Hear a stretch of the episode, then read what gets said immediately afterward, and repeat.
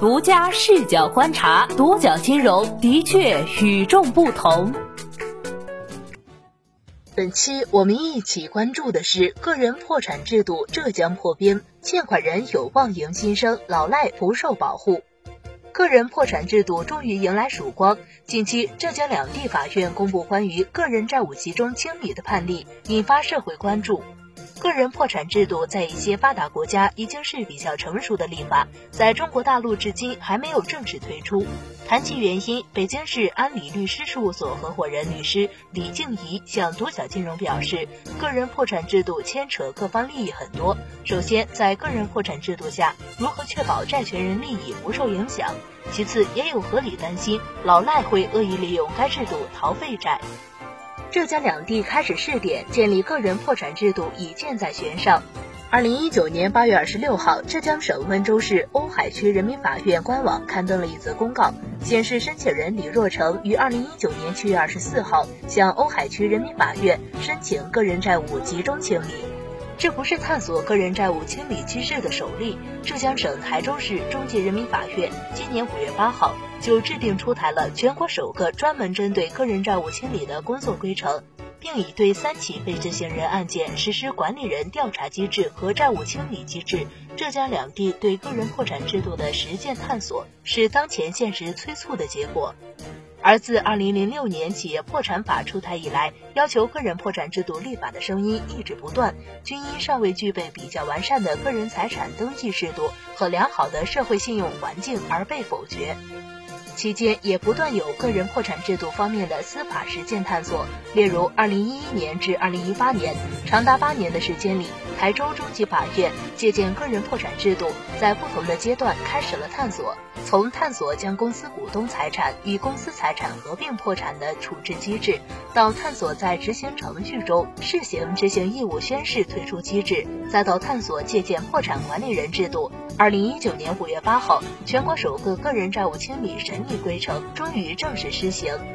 今年针对个人破产的大举动颇多。二月二十七号，最高人民法院发布了人民法院第五个五年改革纲要。表明将研究推动建立个人破产制度。七月十六号，国家发改委等多部门联合印发《加快完善市场主体退出制度改革方案》，明确指出要分步推进建立自然人破产制度，逐步推进建立自然人符合条件的消费负债可依法合理免责，最终建立全面的个人破产制度。地方上，浙江省台州、温州两市也展开个人破产制度的实践探索。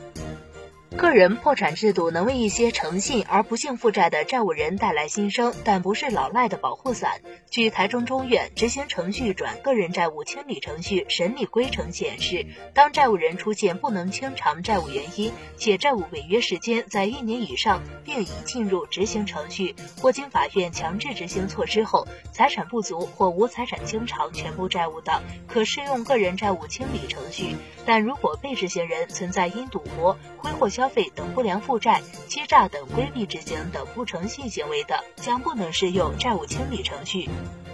苏宁金融研究院高级研究员陈佳宁对独角金融表示，个人破产制度更像一个保险，保护的是那些诚实守信、不幸负债的人，让他们可以得到帮助，东山再起，也给深陷债务危机企业家救济的机会，对于调动企业家创业的积极性，提升他们的创造力有积极的意义。对于投机取巧、故意负债的老赖，不但不保护，还可能因为欺诈等行为追究法律责任。陈佳宁补充道：“肯定也存在骗保的人，就如同现实生活中有人自伤自残来骗取保险金一样。如何去发掘那些转移财产、骗取破产的伎俩，也是个人财产制度能否成功落地的重大考验。”中国香港地区个人破产制度已存在多年，在实际应用上已相当成熟。从香港居民申请个人破产流程可看出，投机者想通过个人破产申请并非易事。首先，债权人或者债务人先向法院提出破产申请，法院经过严格的聆讯审查程序，看破产人是否符合资格，再根据实际情况作出支持或者反对下达破产令的决定。其次，破产人的财产受到严格监控，破产期间，破产人只留有维持基本生活的必需品。其余所有财产用于变现偿还债务。日常收入中，除了保留必要的日常生活开销外，也全部交予受托人，用于偿还债务。第一次破产，该期限为四年；如果是再次破产，则该期限为五年，期间不得进行高消费。待破产期满，也未有债权人或其他相关人员提出异议，则法院将作出破产解除令。最后，债务人可以据此免除之前全部债务，恢复自由之身，但不包括因为欺诈或者人身伤害等违法行为造成的债务。消费升级引发消费负债加重，急需通过建立个人破产制度来消除隐患。要分步推进建立自然人破产制度，逐步推进建立自然人符合条件的消费负债可依法合理免责。方案内容一出，很多人立刻联想到了欠债重灾区的网贷。二零一九年下半年来，监管曾要求 P2P 行业不断三降：网贷平台暴雷、清退、负责人跑路场景频现，逾期和逃废债事件不断。有专家提出，个人破产制度能给平台负责人提供除了跑路的另一选择，也能挽救那些饱受巨额债务和暴力催收压力的年轻人。但个人破产制度的出台，并不意味着可以欠债不还。陈佳宁称，欠款数额太大，逼不得已的借款人才会申请个人破产。如果只是网贷几万就申请，那不至于。虽然个人破产制度能依法免除困境中的个人相关债务，但破产期生活不易，除基本生活支出外，其余财其余财产随时用来还债，征信上有污点，对未来工作生活也有一定的影响。破产制度下，个人债务被豁免和免除是附条件的。在香港的个人破产制度下，破产申请者应当公开所有财产和负债，并受到监督，不得转移隐匿财产。破产期需自身收入代扣、自身支出严格限制等，在坚持一定期限条件下，债务才可以得到免除。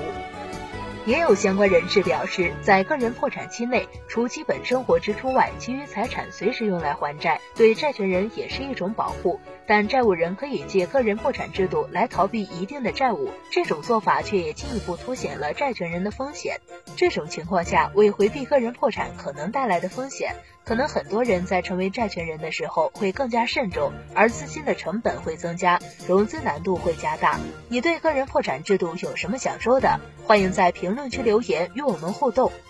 好的，以上就是本期节目的全部内容，谢谢收听，咱们下期再见。